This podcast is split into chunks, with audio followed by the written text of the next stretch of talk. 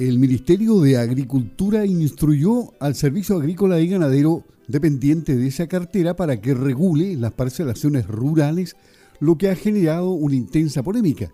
La Sociedad Agrícola y Ganadera de Osorno, Saguajé, llamó también al gobierno a conformar con urgencia una mesa de trabajo con actores públicos y privados, como los gremios agrícolas y la Cámara Chilena de la Construcción, ante el crecimiento de la venta de terrenos rurales con fines habitacionales y no agrícolas, como lo estipula la normativa. Para hablar de esta instrucción, conversamos con la representante del ministro de Agricultura de la región, la Ceremi Tania Salas.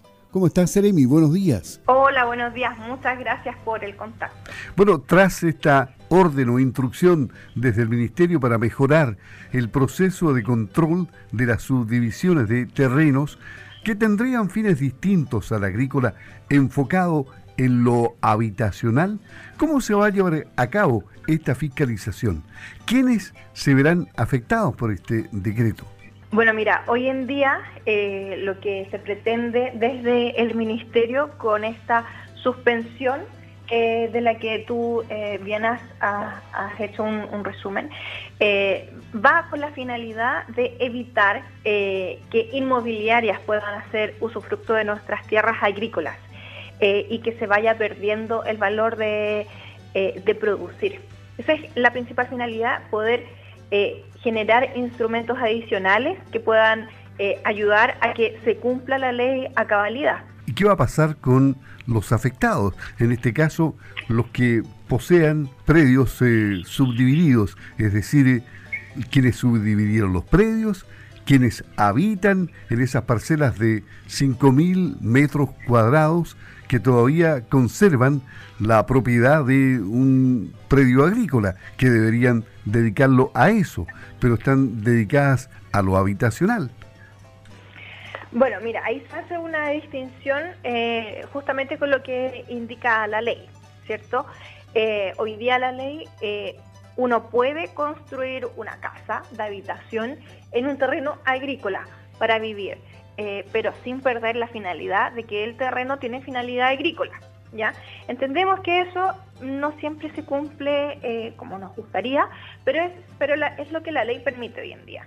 Lo que la ley no permite y que es donde eh, ciertas inmobiliarias han estado actuando ahí un poco al margen de la ley, es cuando se ha utilizado predios agrícolas para construcciones de inmobiliarias. Estas eh, construcciones que además se publicitan con carteles a lo largo de la carretera, dentro de los caminos rurales. Eh, a través de eh, publicaciones en redes sociales. Eso es lo que está hoy día al margen de la ley y lo que se intenta regular eh, o apoyar en cuanto a lo que es fiscalización, ya que es lo que no está permitido. Pero sí hoy día quienes tienen su casa en, en su pedido con definición agrícola, sí lo pueden mantener. Pero ahora, ¿qué está fallando en este control del proceso? ¿Cómo lo detectaron ustedes? hay responsabilidades que asumir. ¿Quiénes deben asumirlas? Esto, me imagino, en un largo periodo de tiempo, porque esto no nació ayer. Claro, mira, yo creo la verdad que el, problema es multifactorial, ¿cierto? O sea, eh, ¿por qué se llegan a vender los terrenos agrícolas al precio que se están vendiendo? Eh, ¿Por qué es más atractivo eh, que alguien venga y construya su casa en, en 5.000 metros eh, versus haberse comprado una casa dentro de una ciudad. Ya son factores que eh, se suman eh, a esta a, la situación que estamos viviendo hoy en día. O sea, es, es un hecho real y tampoco es, es, necesario como ser un experto en la materia para darnos cuenta que en nuestra región ha aumentado de forma exponencial la cantidad de parcelaciones. y ahí es donde tenemos que preguntarnos cuáles son las ventajas, beneficios y por qué se da esta situación. Eh, y hoy día lo que estamos buscando es ir avanzando primero en fortalecer las normas que tenemos, ya, o sea, esperar que se cumplan correctamente. Y eso tiene directa relación en cómo eh, tratamos las denuncias, cómo hacemos más fiscalización y por otra parte también tenemos que ver el tema de eh, qué es, lo, que vamos a propender de aquí en adelante, especialmente desde las regiones donde tenemos una mayor cantidad de parcelaciones, eh, hacia dónde propendemos. queremos, queremos fortalecer el agro para, para que no sea necesario que un agricultor tenga la necesidad de vender su terreno o eh, vamos a, fortalecer que, eh, exista un, ordenamiento territorial distinto. Son todos esos temas que tenemos que conversar y este es el inicio de todas, de, todas esas conversaciones que deben nacer desde todas las aristas, incluyendo quienes hoy día habitamos en nuestra región y creemos que esto es un problema que tenemos que empezar a abordar. Ahora, ¿cómo va a poder asegurarse una persona que pretende comprar un terreno para construir de que va a poder hacerlo o de que cuenta con todas las autorizaciones respectivas? Es más, aquellos que ya compraron un terreno, que viven ahí, que no se dedican a lo agrícola y viven ahí, ¿qué certeza le damos a todos ellos? Bueno, la certeza es que tienen que cumplir la ley. Ya hoy día la ley lo que permite, como te mencionaba, es se puede construir una casa de habitación en un terreno rural eh, siempre y cuando sea esa la, finalidad, no finalidad inmobiliaria, no un condominio que se esté construyendo. ¿ya? Eh, y eso muchas veces es bien fácil de, identificar. Eh, y por eso esta, esta instrucción, de la cual ya ha, ha, pasado una semana, indica justamente que en aquellos momentos, en aquellas tramitaciones en las que se sospeche eh, que esto es parte de un condominio, de una inmobiliaria, ese tipo de elementos, en, esos momentos se suspende la tramitación. ¿Ya? Cuando alguien hace una tramitación, cuando, eh, por ejemplo, existe eh, árbol nativo que haya que talar, para eso se debe hacer un plan de manejo y se debe pedir autorización a CONAF. Cuando, por ejemplo, hay un humedal, eso debe pasar también por SAC. Eh, y ahí son las entidades fiscalizadoras técnicas quienes eh, pueden orientar a cada persona acerca de, las tramitaciones que deban hacer, de los permisos, eh, y si es que corresponde una, tramitación o si es que es algo que está ya por fuera de la ley y que no, debe, no debería proceder. Claro, también el problema del agua estaría. Claro, claro, por supuesto. O sea, el, hecho ya de, generar habitación en un terreno que no está destinado para habitación no es solamente el problema que nos va a generar que vamos perdiendo terreno agrícola, sino también de que estamos hablando de que un terreno que posiblemente no esté apto para la vivienda. O sea, estamos hablando de terrenos que puedan ser inundables, que tengan eh, mayor eh, frío, ¿cierto? Que tengan que haber construcciones más resistentes, que puede incluso eh, irse hundiendo la casa si es que de forma malintencionada la persona que le vendió el terreno hizo, hizo a lo mejor un, eh, relleno de humedal. Y ahí son, son varias las situaciones también. muchas veces nos han llegado ciertos comentarios de que pueden haber pumas en la zona cuando en realidad somos los humanos los que llegamos sin pedir permiso y el puma estaba en su casa, por decirlo de alguna forma. Eh, y son esas situaciones las que, eh, claro, cuando alguien viene a comprar una casa, especialmente cuando eh, gente que viene fuera de la región desconoce estas situaciones. Y también el acceso al agua, por supuesto, como mencionas. Porque eso significa que hay que estar en una PR y si es que no hay PR hay que hacer pozo. ¿Y qué pasa si es que no hay agua subterránea para hacer el pozo? Y eso también significa una inversión. Entonces son, son hartas las situaciones que, que, van eh, desde el proteger eh, lo, agrícola, pero también proteger eh, la forma en que vive una persona que viene a lo mejor con una ilusión de vivir, de tener una mucho mejor calidad de vida en, una parcela, cuando en realidad no es así. ¿Qué le parece, Seremi, la propuesta de la Sociedad Agrícola y Ganadera de Osorno, SAGUA G, de que se sienten a conversar todos los actores involucrados en esta problemática para resolverla y llegar a acuerdo. ¿De qué forma sería factible realizar estas conversaciones? Sí, bueno, la verdad yo he tenido muy buenas conversaciones en, estos meses que, he asumido la seremía. He tenido muy buenas conversaciones con distintos gremios eh, y eso siempre me gusta rescatarlo porque yo creo que todo debe partir del diálogo y del respeto. Es la mejor forma en la que podemos hacer un buen trabajo y empujar el agro hacia adelante. Eh, y en ese sentido me parece una muy buena idea eh, poder sentar a distintos actores que tengan opinión, que tengan propuestas para generar de forma constructiva un, un, terreno en el que podamos habitar todos.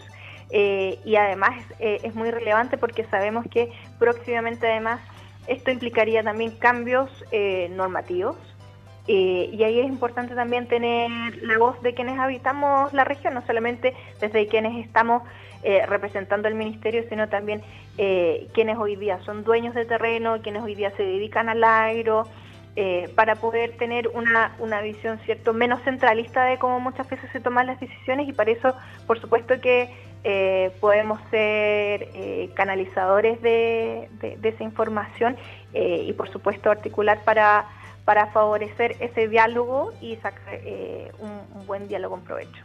Sobre el requerimiento ante el Tribunal Constitucional que ingresaron diputados de oposición por la no promulgación de la ley que regula esta materia, enviado el 31 de mayo pasado, ¿a qué se debe el error que reconoció el gobierno, Seremi? ¿A qué se debe el error que reconoció el gobierno? ¿No tiene información de esto usted? Mire, lo más probable es que sea eh, por conversaciones que eh, faltaron. Eh, yo no domino la, parte legislativa, ¿cierto? Estamos más enfocados en cómo, cómo sacar adelante eh, asuntos regionales y, ministeriales, pero de todas formas he estado estudiando un poco la materia y claro, habían situaciones en las que faltaba generar un nexo de diálogo que tuviese atingencia territorial. No sé si es del mismo proyecto del, del, que me comentas, pero de todas formas eh, hemos estado en conversación con, el Ministerio para poder eh, generar estos vínculos que, muchas veces eh, faltan para poder generar la conexión dentro de lo que pasa a nivel regional y también articular y conversar, por supuesto, con todos los diputados y senadores de, la región para que escuchen también transversalmente a quienes hoy día podrían verse afectados con este tipo de leyes pero lo que buscamos hoy día como, como, como Seremía es poder conversar con todos los actores, poder llegar a consenso, eh, entendiendo también de que hay muchas regiones que tienen hoy día este mismo problema, eh, pero eh, obviamente cuando las decisiones se toman desde una región bastante distinta a la nuestra, muchas veces faltan esos, esos ítems, es importante resolverlos acá en la región eh, conversando efectivamente con, todos los actores. Seremi, eh, complicado este tema de las parcelaciones, ¿eh? muy complicado porque la gente es obvio que por razones económicas adopta esta medida de irse a los campos, eh, porque le resulta muy caro comprar en la ciudad. Los departamentos valen oro hoy, las casas igual, y, toman esta resolución y claro, eh, estamos en un tremendo problema en este momento. A todo esto, ¿Seremi usted vive en el campo? No, no vivo en Osorno. Ya, y le gustaría vivir en el campo, obviamente. ¿Y qué, vamos a hacer ahí?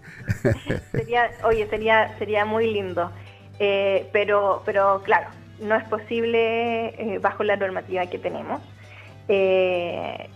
mi, mi, vida es más de ciudad. Hoy en día, a lo mejor en un futuro eh, podría dedicarme más al, agro, pero hoy en día yo vivo en ciudad y entiendo perfectamente lo que tú mencionas. Eh, yo creo que todos, además de alguna ocasión, pensamos en, comprarnos un terrenito con esa plata que teníamos ahorrada.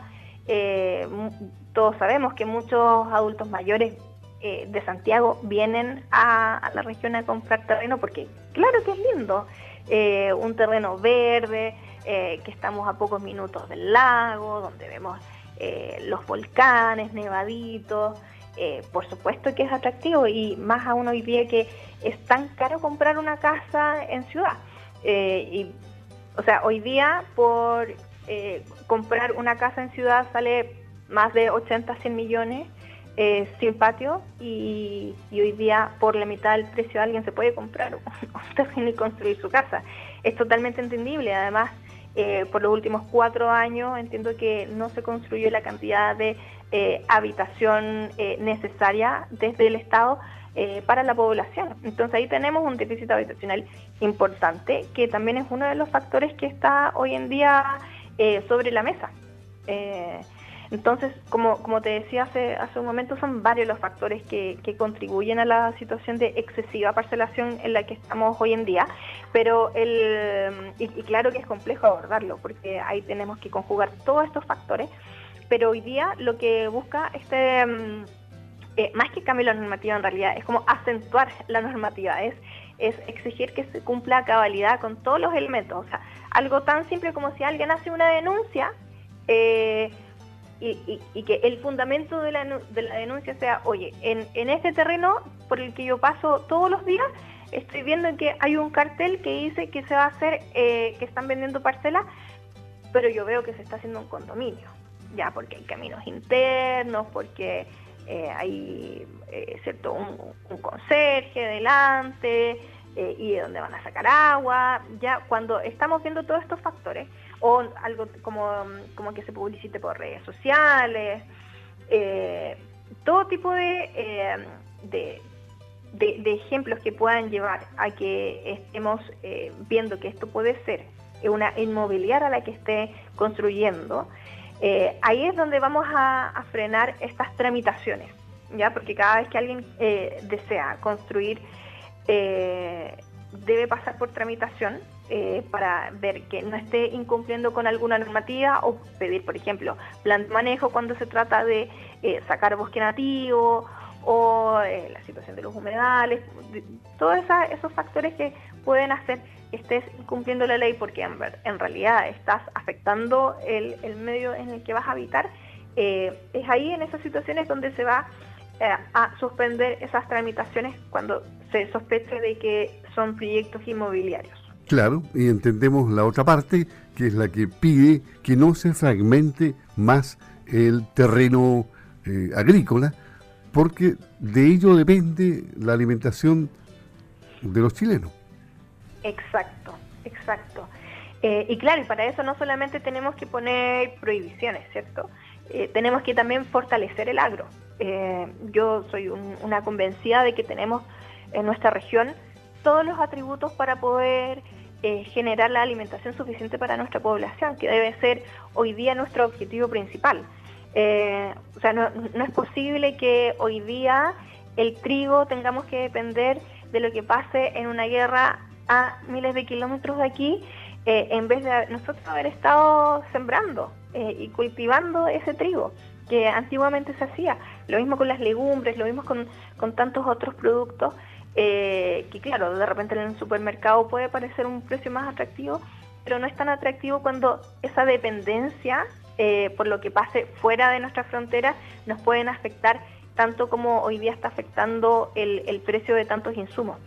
Eh, y yo creo que tenemos que mirar el agro primero bajo, bajo el prisma de que es una de las carteras más importantes que hoy día debemos defender, porque estamos hablando de asegurar la alimentación de nuestra población, como bien dices y por eso mismo debemos fortalecer el agro. Eh, no, no generar prohibiciones por generarlas, eh, ¿cierto? Sino también eh, buscar herramientas, buscar más asesoría. yo muchas veces he conversado con pequeños y medianos agricultores que me dicen que falta asesoría. y es ahí también donde a nosotros nos gustaría estar mucho más presentes. Sabemos que el agro no lo podemos tirar para adelante solamente con unos bonos. tiene que ir acompañado eh, de asesoría, eh, de asesoría agrícola, de asesoría comercial, de un acompañamiento real y efectivo, también generar más espacios para comercialización, porque tampoco podemos eh, tener asesoría y tener bono y que una persona no tenga dónde ir a vender sus lechugas, ¿cierto?